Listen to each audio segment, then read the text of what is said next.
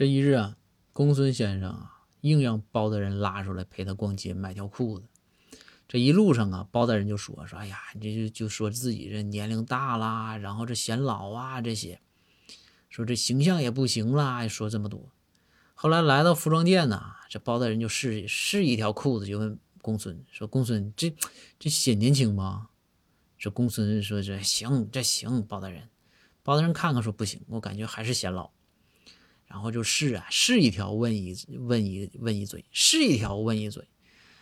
到第差不多一百来条吧，一百零一条吧，然后包大人出来了，又问说：“公孙，你看这个裤子咋样？显年轻吗？”